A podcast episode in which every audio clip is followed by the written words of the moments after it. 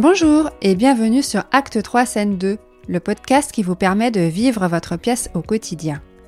Avec la chronique d'Adonide, nous vous parlons des pièces de théâtre que nous avons vues et aimées pour vous aider à faire vos choix de sortie. C'est parti Bonjour Adonide. Bonjour Isabelle. Aujourd'hui tu vas nous parler d'une pièce qui s'appelle Le Songe. Oui, d'après euh, Le songe d'une nuit d'été de Shakespeare. Donc c'est une pièce de Gwenaël Morin que j'ai vue le 11 juillet 2023 au jardin de la rue de Mons lors du festival d'Avignon. Alors, est-ce que tu peux nous en dire un peu plus sur Gwenaël Morin? Oui, alors Gwenaël Morin, c'est tout d'abord destiné à l'architecture, mais quatre ans après le début de ses études, il s'est dirigé vers le théâtre.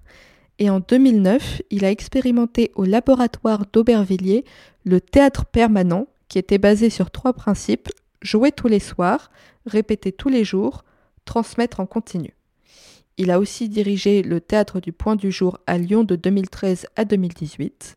Et il faut savoir que c'est le partisan d'un théâtre brut, toujours en transformation, avec des mises en scène radicales qui arrachent le comédien aux artifices de la représentation pour réduire la distance entre le public et la puissance des textes du répertoire. Super, merci. Et bah, tu parles de distance, enfin de réduire la distance entre le public et la puissance des textes. Sur ce sujet, enfin sur le sujet du, songe, le songe que tu as vu, au Festival d'Avignon, est-ce qu'il y avait une distance physique euh, particulièrement euh, réduite par rapport aux comédiens? Est-ce que vous étiez proche des comédiens?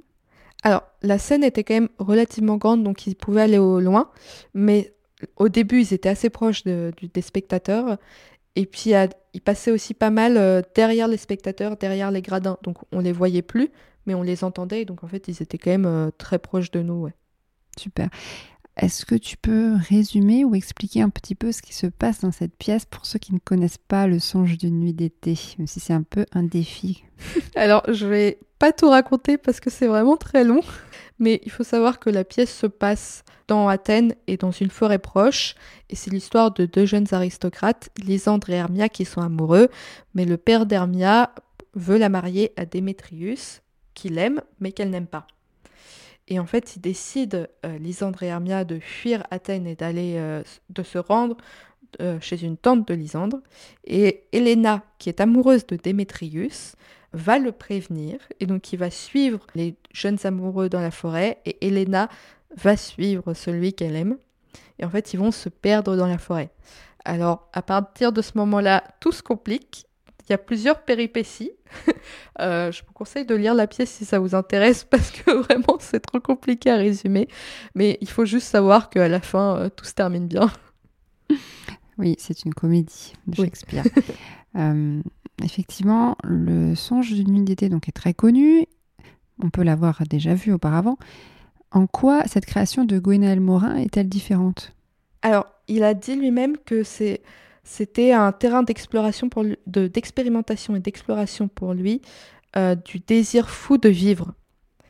Et donc pour ce spectacle, Gwenaël Morin a travaillé avec quatre des acteurs et actrices avec lesquels il avait déjà travaillé pour le théâtre permanent d'Aubervilliers en 2009, dont j'ai parlé précédemment. Il a décidé d'adapter le songe pour quatre interprètes, alors que normalement c'est une pièce qui nécessite beaucoup de personnages.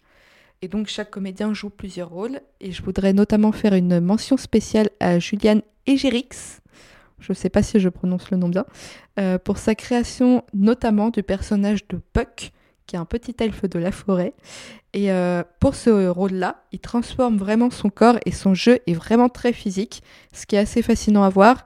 Et il faut dire que c'est aussi euh, quelque chose qui m'intéresse beaucoup, donc j'avoue que j'ai particulièrement aimé le travail fourni. Sinon, pour parler de la pièce plus en profondeur. Pour le metteur en scène, il n'y avait de création authentique que dans la confrontation avec l'impossible. Donc le metteur en scène envisage le rapport à un texte en particulier comme un rapport de confrontation, un choc entre lui et les autres membres de l'équipe et le texte.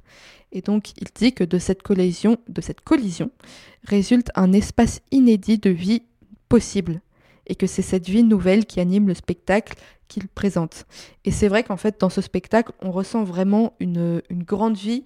Tous les comédiens ont, une énergie euh, assez incroyable. Et je pense aussi qu'il y a pas mal d'improvisation, ce qui serait logique avec, euh, le travail euh, du, du metteur en scène et avec ses recherches. Mais en fait, ça se voit pas que c'est de l'improvisation parce que c'est, enfin, c'est vraiment si bien fait que c'est, on a l'impression que c'est écrit finalement. Euh, Gwendoline Morin a aussi un propos sur le regard et sur l'imagination que j'ai trouvé vraiment très intéressant et je trouve qu'on le comprend assez bien euh, dans cette mise en scène. Euh, il parle de cesser de voir avec les yeux pour voir avec l'imagination et que le théâtre ne nous donne pas à voir ce qui n'existe pas, mais exalte notre imagination comme force transformative, transformatrice du monde. Imaginer n'est pas une fantaisie sans conséquence, c'est un acte responsable qui agit sur la matière même de la réalité. Et c'est vrai en fait que dans ce spectacle, il n'y a pas un, décor fou. Moi j'étais euh, dans, c'était dans des jardins, donc euh, il y avait des, des arbres. Euh, et enfin oui, il y avait des arbres et il y avait un peu de, branches. Mais c'est vrai qu'en fait tout était créé par l'imagination des, des, spectateurs. Donc la vie nouvelle était aussi donnée par les spectateurs presque. Bah, ça tombe bien que c'était dans un jardin, puisque la pièce se déroule dans la forêt. C'est ça. Alors, est-ce qu'on peut encore voir cette pièce? Donc, Tu l'as vue au Festival d'Avignon, mais elle va être rejouée Oui, elle va être rejouée le 21 novembre 2023 euh, à Martigues-les-Salins. Mais sinon, pour des salles un peu plus connues, elle va être jouée du 28 novembre au 6 décembre 2023 à Montreuil, au Théâtre Public de Montreuil. Et sinon, en décembre à La Rochelle, Rochefort.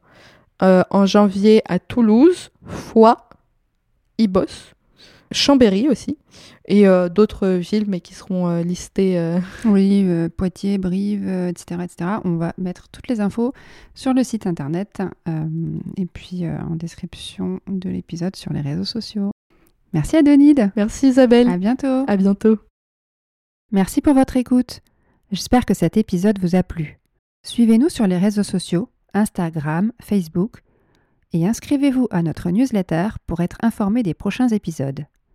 Vous pouvez aussi nous laisser des étoiles ou des commentaires sur les plateformes d'écoute ou nous envoyer des messages sur le site internet acte3scène2.com. À bientôt!